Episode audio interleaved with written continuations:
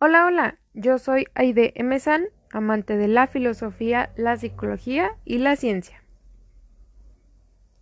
Es cierto que el cerebro y el corazón están relacionados, puesto que el corazón palpita a ritmo diferente en función de las emociones que nuestro cuerpo siente. Pero es el cerebro el que tiene totalmente el mando. Y no todo el cerebro, ¿eh? sino una parte muy concreta que se llama sistema límbico. Esta área está compuesta por tres estructuras cuya función está relacionada con el aprendizaje, la memoria y las respuestas emocionales. Está situado justo debajo de la corteza cerebral y está formado por el tálamo, el hipotálamo, la amígdala cerebral y el hipocampo.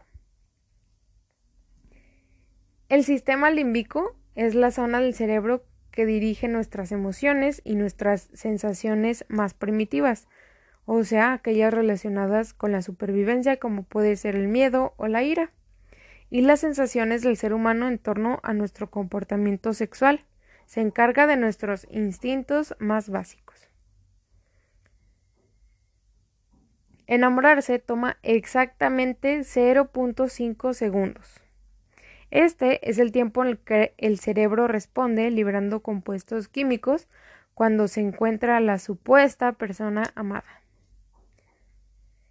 Esta es la conclusión de un estudio llevado a cabo en Estados Unidos que encontró que el amor, más que en el corazón, es completamente un proceso cerebral. El estudio encontró que se activan 12 áreas en el cerebro cuando nos enamoramos. Según la profesora Stephanie Ortigue de la Universidad de Syracuse en New York, enamorarse puede provocar la misma respuesta eufórica que provocan las drogas ilícitas en el cerebro.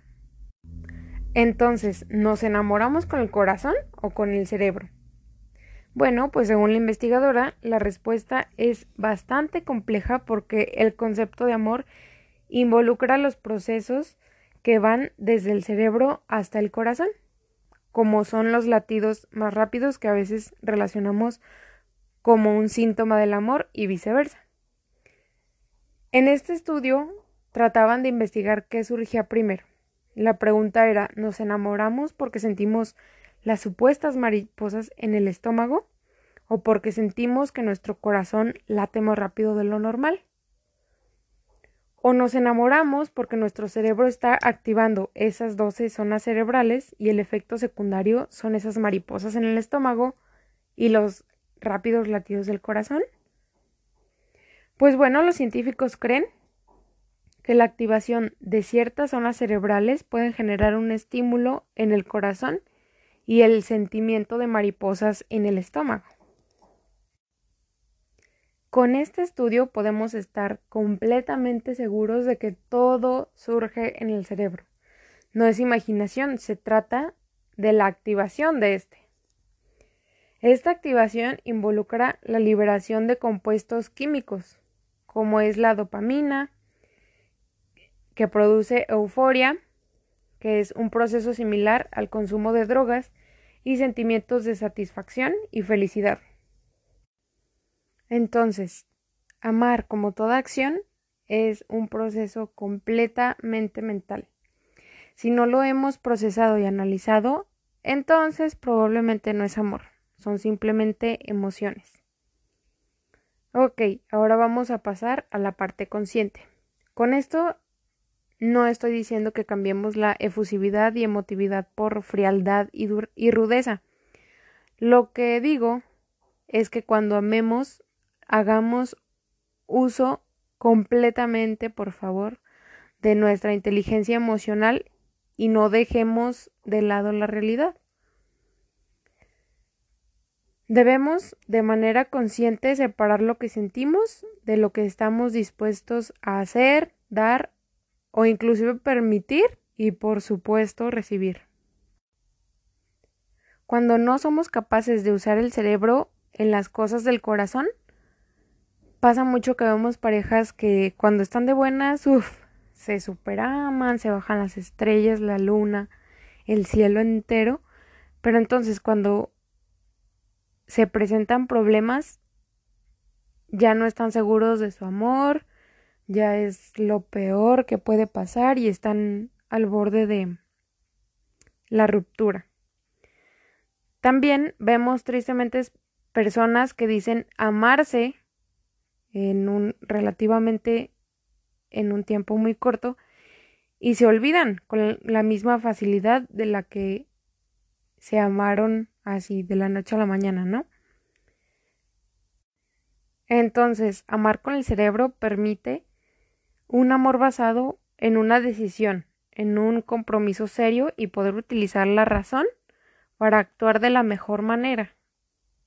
En cuanto al ejemplo que les daba anteriormente, que es que claro, como hemos visto este tipo de parejas muy inestables, también hemos visto parejas a las cuales eh, admiramos y decimos, son la pareja perfecta, me super encanta. Y no me refiero a las redes sociales porque hoy en día, pues, en Instagram, en Facebook, etcétera, pues se presta mucho a mera actuación, solo fingir, ¿no? Pero estoy hablando de las parejas eh, de verdad, o sea, las que mi, por decir, mi hermana, este, mi primo, mi amigo, etcétera. Esas parejas que decimos, ay, yo quiero una relación así, este,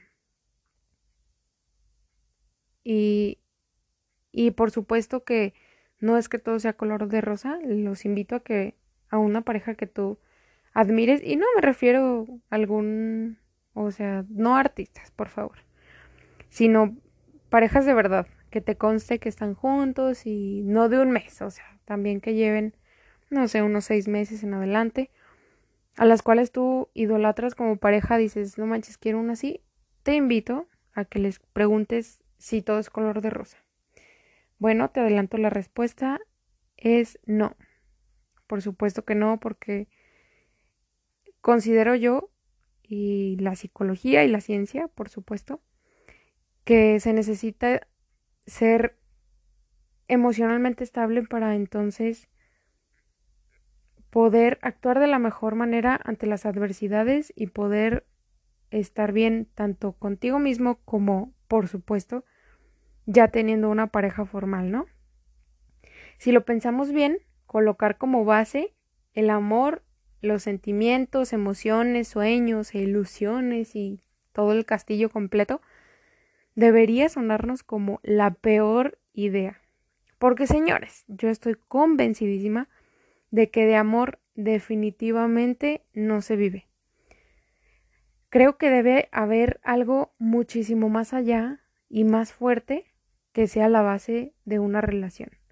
No solo las ilusiones y tú como quieras que sea esa persona, porque también pasa que a fuerzas quieres que sea esa persona y entonces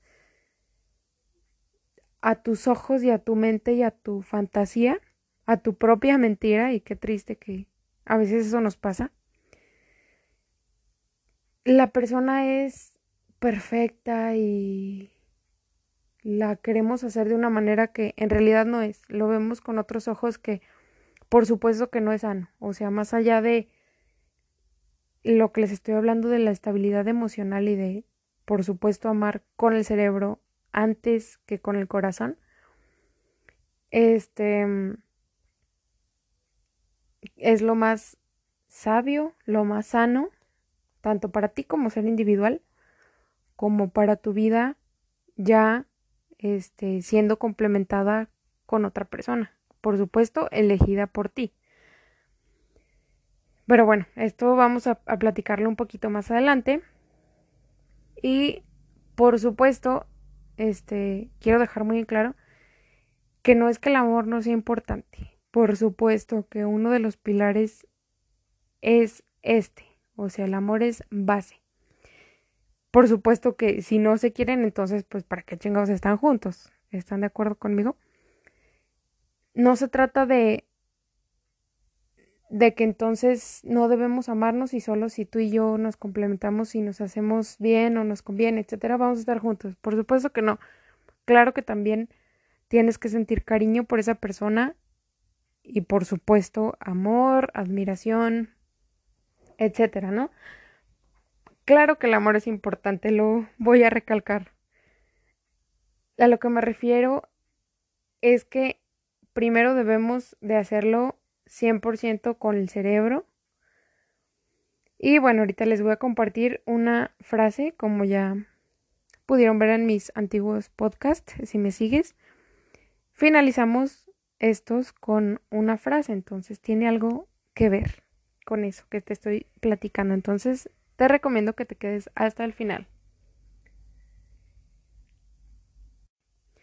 Entonces, por supuesto que dejémonos, permitámonos sentir todas esas cosas que, se siente y todos los sentimientos bonitos cuando el corazón es flechado, entre comillas. Es una metáfora, pero claro que eso va de la mano y nunca dejemos de, así ni por un segundo, de utilizar la razón en medio de la dulzura y del castillo y de que el novio o, quien te esté eh, cortejando te dé labia, eh, pues es eso. No dejemos ni por un segundo, ni por un minuto, ni nada de utilizar la razón en medio de tanta dulzura o a falta de esta.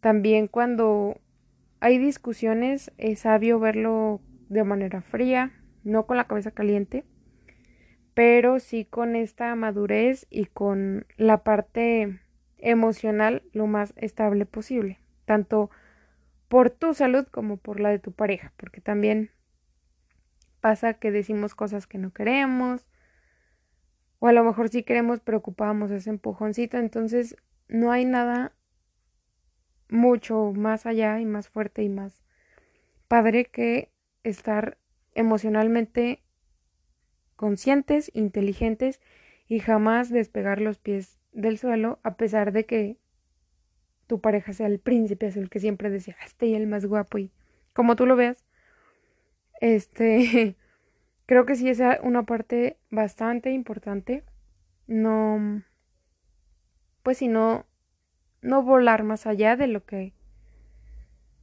de lo que dicta la ciencia y la salud mental. Si no estamos felices en nuestras relaciones, es directamente culpa nuestra. Por más duro que te parezca esto que te acabo de decir, si nos paramos a analizar y no escogimos a nuestra pareja por ningún atributo que tenga que ver con la actitud, pues es que es guapo, tiene dinero, es popular, tiene cierto estatus, ya tiene carro. Son cosas que no tienen absolutamente nada que ver con lo que a ti te va a hacer feliz en esa relación, y mucho menos a largo plazo, y mucho menos más allá de cuántas salidas te doy. Cuatro para que te haga feliz. O sea, no es ni siquiera a mediano plazo, o sea, es a inmediato plazo. Entonces, lo hacemos, si nos ponemos a analizar, esto de escoger a lo mejor a nuestra pareja por otra cosa que no tenga que ver nada con la felicidad verdadera, lo hacemos únicamente en las relaciones. Porque, por ejemplo, ponte a pensar, vete a pensar en las, las personas que conoces, que aprecias. Por ejemplo, tus amigos. No creo que los hayas escogido por el currículum.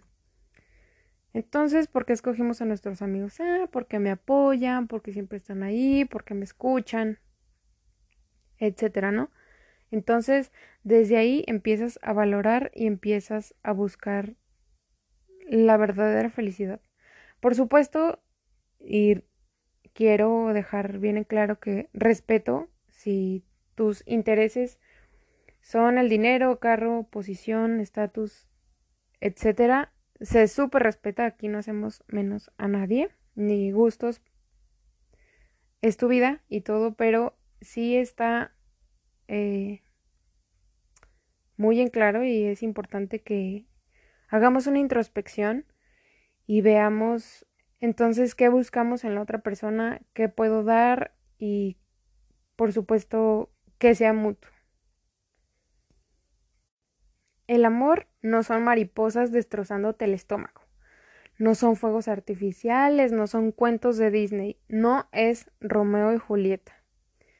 El amor para mí, para la ciencia y para la psicología es reírse a carcajadas, es poder llorar sin sentir vergüenza, son las llamadas a las tantas de la madrugada para calmar la angustia, es simplemente poder ser tú mismo sin tener que disimular o posar.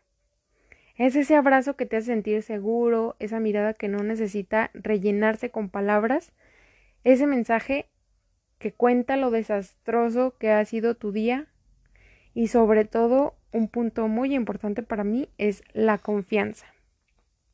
Porque por supuesto que la vida de nadie es color de rosa o es perfecta 24/7 365, por supuesto que no. Entonces, si vas a estar con una persona, pues qué mejor que, que sea un amor crudo, con la confianza, con ese refugio que, que por supuesto que a todos nos encanta recibir ese apapacho y ese, ese momento, ¿no? Entonces, el amor no es morirse por nadie ni que se mueran por ti. El amor es saber sin ningún tipo de duda que en cualquier momento, a cualquier hora y en cualquier circunstancia puedes contar con esa persona. Y aquí también, este, en esta última frase que les acabo de mencionar, entran pues todas las personas a las que apreciamos. Creo que en verdad se puede sentir amor, o por lo menos así yo lo veo, se puede sentir amor por algún amigo, amiga, tu mamá, tu hermana, tu primo este, sin ser así como, en ese sentido como de pareja. No sé si me explico, espero que sí, pero por supuesto que cuando uno se empieza a encariñar, pues es, es algo que se valora mucho en las personas y, y es algo súper rico. Este, contar con esa persona que sea incondicional y reitero, para mí la confianza es full, es algo súper maravilloso. No hay nada más rico que confiar plenamente en una persona y poder contarle lo que sea sin poses. Y por supuesto que para mí no hay nada más maravilloso que todo esto sea mutuo. Creo que también esa debe ser una regla así de oro. Hay una frase también que dice que si no es mutuo, entonces que no sea. Y aplica para bastantes cosas. Ponte a pensar e imagina que las cosas, así cualquier situación, no fuera mutuo, creo que sí desgasta y sí, mm, pues termina por, por agobiar. Entonces, que sea mutuo, si no mejor, que no sea. Ok, creo que en este podcast ya metí muchas frases, pero vamos con la final. No te necesito, no me haces falta. Puedo vivir sin ti, pero elijo vivir contigo. Y pues bueno, yo los invito a reflexionar y espero haberte ayudado, aunque sea un poquito. Ten un bonito día, tarde, noche o madrugada y hasta la próxima.